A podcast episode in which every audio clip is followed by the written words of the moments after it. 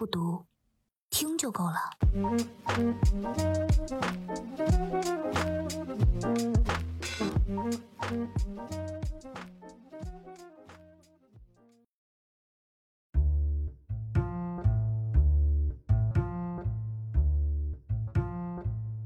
什么是厌女症？英文 misogyny，通俗一点来说，就是男人的女性蔑视和女性的自我厌恶。当然了，厌女症远远不止于此，它存在于男性之中，存在于女性之中，更甚者存在于女权主义者当中。欢迎收听今天的不读。今天啊，我们带您一起进入这个紧张又尖锐的话题——厌女。Hello，大家好，我是希瑞，我是小飞。我是 Coco，上野千鹤子就是我们这本《厌女》的作者，当代日本著名的社会学学者，也是女性主义领袖人物。那在上野千鹤子年轻的时候，就不断的批判日本的父权结构，他写了非常多跟我们女权主义相关的作品书籍。那今天跟大家带来的这本书呢，《厌女》就是他的代表作。那这本书它其实是结合了日本当代的社会的情况，以日本诸多著名作家为例，详谈了千鹤子自己所看到的厌女存在的现象。所以这本书其实比较特别，它没有一个很清晰的故事的主线，而是作者通过不同的章节，用理论加例子的方式，向读者阐述了各个人。心中的厌女症，以及厌女症在不同人群当中的一些具体的什么的表现。所以今天呢，我们不会很全面的来讲这本书，而是会针对一些我们比较呃感兴趣的点来进行详细的阐述。啊嗯嗯。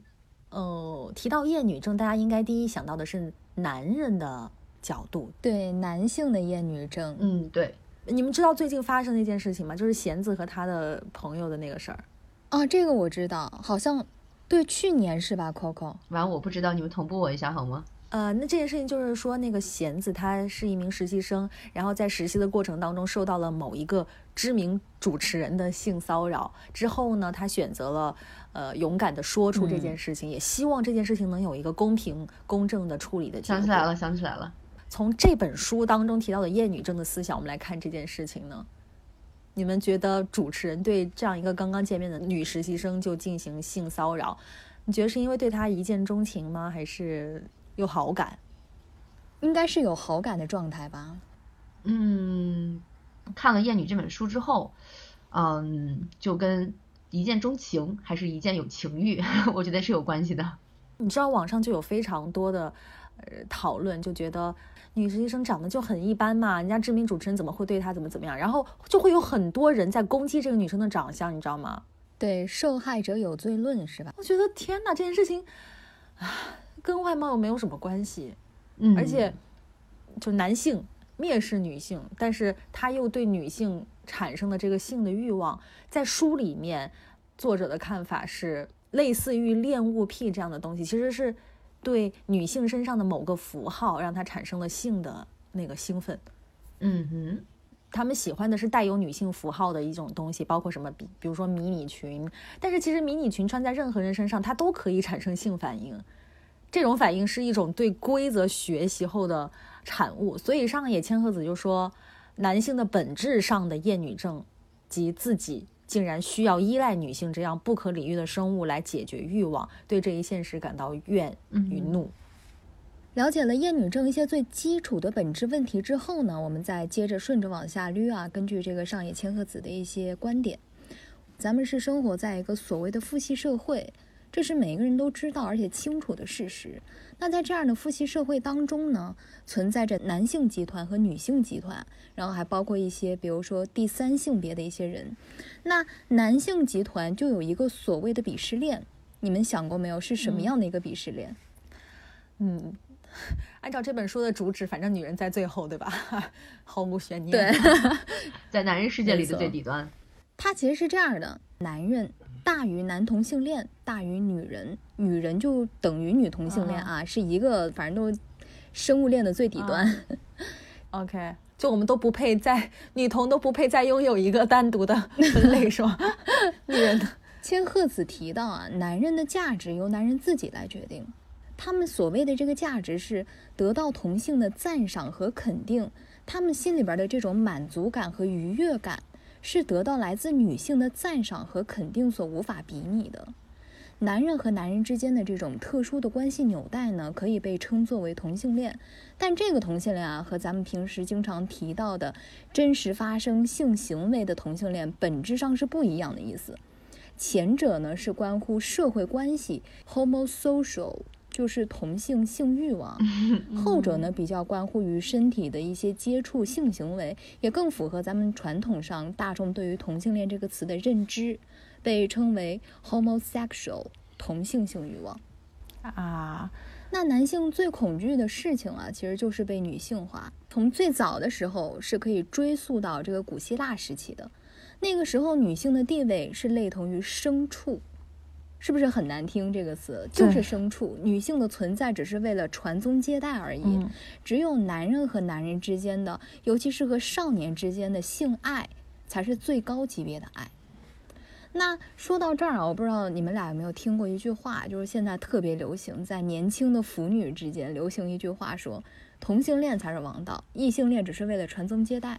嗯呢，我这种大直女是绝对听不到这种，是不是很离谱？那为什么这句话在现代可以说是被很多成熟女性所反感？因为这句话相当于啊，利用了网络这个很大的传播媒介，把历代女性所做出的贡献和她们自身的价值完全否定。甚至夸张到一招退回了古希腊时期，把咱们女性重新放回到了所谓牲畜的地位。嗯，存在的意义只是为了那一个可以生殖的功能。对，其实是这样是不对的。我想到了一部美剧，那你们有没有看过那个叫《使女的故事》？我那个评分还挺高的，九点几呢。书里面也有提到这部美剧。嗯，它就是说，如果那个时候那个国家，呃，因为一些环境问题怎么样，我就能生育的女人非常非常的少。这样的情况下。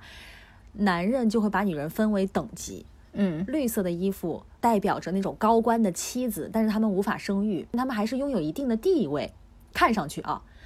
另外一种呢，穿红色的衣服，他们就被叫做使女，他们简直就是在被当做活子宫。你知道最变态的画面是来说，呃，就是男女在进行交配的 交配的这个过程的时候，呃，就是到点儿了，呃，男主就进来，而且只有高官。才配有这种使女哦，然后进去了之后呢，夫人躺在床上，使女躺在夫人两胯中间，等着那个男长官进来，然后完事儿走人，就是这样。嗯哼，你们是愣住了吗？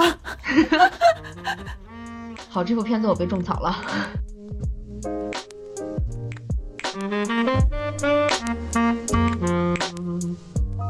男性有厌女症是可以理解的，因为他们必须要保证自己的一些特权嘛。那为什么男性还会厌恶男同性恋呢？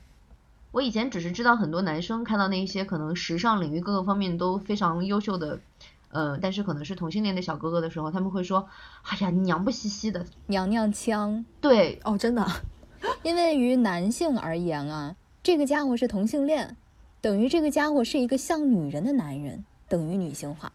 所以，究其根本原因，还是厌女症。男性对自己的在性这个方面的主体和客体地位有一种深深的天然的恐惧感。我们都知道啊，这男人之间主体地位等于插入者，客体地位等于被插入者，等于同性恋，等于像女人的男人，等于女性。为了保证自己主体地位的安全，而将女性客体化。厌女症呢，因此而来。嗯，所以因为韩国的厌女症不是挺严重的吗？就是在一九九七年亚洲金融危机之后，韩国的男性失业率大幅上涨，再加上他们国家的一些政策对男性其实没有像以前那么有利。嗯哼，这些男性就对社会压力表现了一种巨大的无力感。那他们怎么样发泄呢？他们就需要来压制女权，以保证他们男性的主体地位。以上理论的想法，简而言之啊，就是男人是通过将没有能成为男人的人，嗯，及第三性别者和女性排斥在群体之外，加以歧视，而达到自我团结的目的的。这似乎就可以解释为什么男性对男性的认同感比女性对女性的认同感会更明显。针对当下非常流行的另外一句话来聊啊，这女性对女性的敌意更大。现在这句话好像在微博上是特别流行的。那为什么会有这个现象呢？套到咱们之前聊的这些这本书的这个嗯理论当中，因为生活在父系社会下的女性已经习惯了用厌女思想去思考问题。并且呢，对男性产生身份共鸣。那所以，既然聊到这，我们不如回过来来看一下近代的厌女症。嗯，其实，在日本，我不知道你们两个听过没有，有一次呃，震惊了整个日本全国的无差别谋杀案，就是秋叶原杀人事件。年龄为二十五岁的一个年轻人，年轻的男子啊，他是无差别的进行了凶杀，那最后导致七死十伤。追根究底，就是厌女症。对，那主犯在。嗯，交代的时候，他曾经其实表示过，因为自己长相丑陋，找不到女朋友，所以才啊人生无望，无差别杀人。如果他有女朋友，他就会成为一个普普通通的男人，就不会杀人了。在此，千鹤子我们的作者针对这个现象，哇，太解气了，毫不客气的指出，这是犯人为自己的这种天杀的恶行找到的开脱的一个借口，妄图把这个东西盖在女性的身上。那因为现在哈。嗯，男女婚恋越来越自由，那相比以前肯定自由太多了嘛，导致了一些条件差的，不能再像以前一样，哎呀有爸妈，人家就男男女啊就媒妁之言了，对对对，包办婚姻，反正你再差，我都会给你找一个讲的，让你让他嫁给你的，而且他一旦跟你有接触了，他这辈子就是你的这种人了，再没有这种想法了，所以也就因此导致一些条件不太理想的，还不上进的，最重要的。一些男性被女性排斥在婚恋市场之外，哇，大快人心。那他是不适应弱者这个角色的。在男性集团里，对于自己已经获得事业和地位的男人而言，如果没有女朋友，就会被其他男性怀疑，连最低等级的女人都得不到，你还算什么男人？这也就是处男比处女更加无法开口的原因。你们觉不觉得最可怕的其实是我们自己身为女人，如果我们察觉不到这是一种不幸的话？这才是真正的不幸，对。然而，这就是现在社会上大多数女性的一个状态。所以，到女性身上，厌女症又存在吗？它是又又是用什么样的一个形式来展现出来的呢？你们有没有听说过一句话？如果我不是一个女的就好。对，我也一直在说这句话。对不起，我是一个典型的厌女症患者。我只有在来大姨妈的时候才会有这种想法。每次来姨妈的时候，就是我不是一个女的就好了。这就是最显而易见的女性厌女症。嗯，我们来还原一个小对话。今天呢，Coco 的整整个戏腔就是在这里可以用到。我们要请希瑞和 Coco 给我们演一下这一段，就是一个小情节吧。嗯，好的。突然开始演戏，这个这个节目真的。嗯，你有没有觉得有的女的真的好奇怪哦？哎，我也这样觉得很奇怪。不过你是不一样的。没错，因为我不是一般的女性啊。你 这个这个对话应该很熟悉吧？我们在日常生活中啊，这一类女性似乎非常的常见，就是大家经常在网上所调侃的，呃，什么汉子婊啊、绿茶婊啊之类的啊。可是你们没有说过这句话吗？我觉得我是说过的，那我是汉子婊，我承认。我也是说过的。这种汉子表其实是对这一类女性的一种例外的策略。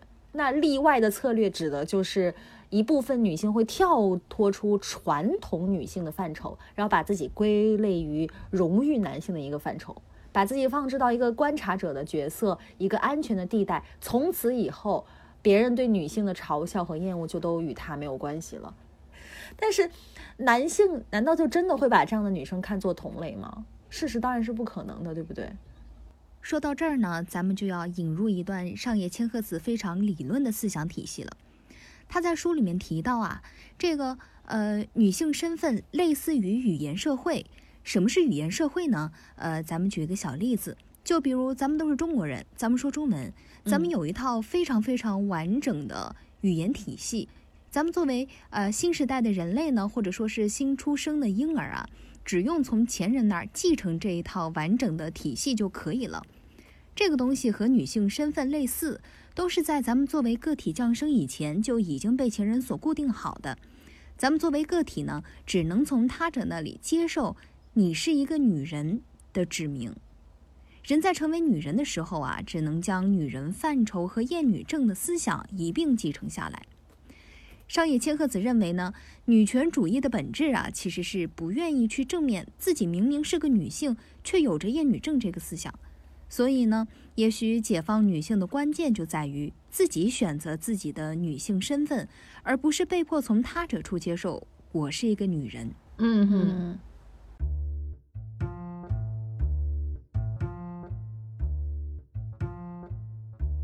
这本书的意义就在于，我觉得每个人他们都需要知道厌女症到底是什么，可是不用每个人都过于去纠结要摆脱自己身上的厌女症，这是社会一个普遍的一个现象，它是由很多很多因素才能组成起来的。我们有意识就好了，但也不要因为自己有厌女症而更厌恶自己，这反而会有一个相认真听到这里的朋友们。也是接着刚才的话跟大家聊一下，这就像小飞说的，这本书我们不不必太过去深究，或者说妄图改吧改掉自己所有的这个厌女呃相关的所有的东西。厌女症如果能够简单的就被超越，他还需要写这本书吗？厌女症几乎是不可能消失的。我们从出生就在这样的一个社会，在这样一个父权父系的社会里，如果你否定了厌女症，也基本等同于否定了我们本人。我们每个人了解到厌女症这个思想。女性呢，团结在一起，也许未来真的有一天可以迎来没有厌女的世界，这个是超级值得期待的，对不对？对，值得期待。是的，那对于我们啊，我们是我们这个世界上男性、女性，那对于男人呢，上野千鹤子她也非常符合女性主义的思想。她说，为男人指出道路的任务不应该由女人来承担。来，听懂，鼓掌。所以今天的节目呢，到这里就结束啦。感谢各位收听今天的不读，我是 Coco，我是希瑞，我是小飞。如果有任何对于我们不读的问题，都可以给我们进行留言互动，或者给我们的公邮发邮件。我们期待你的来信。下期不读，不见不散，拜拜，拜拜。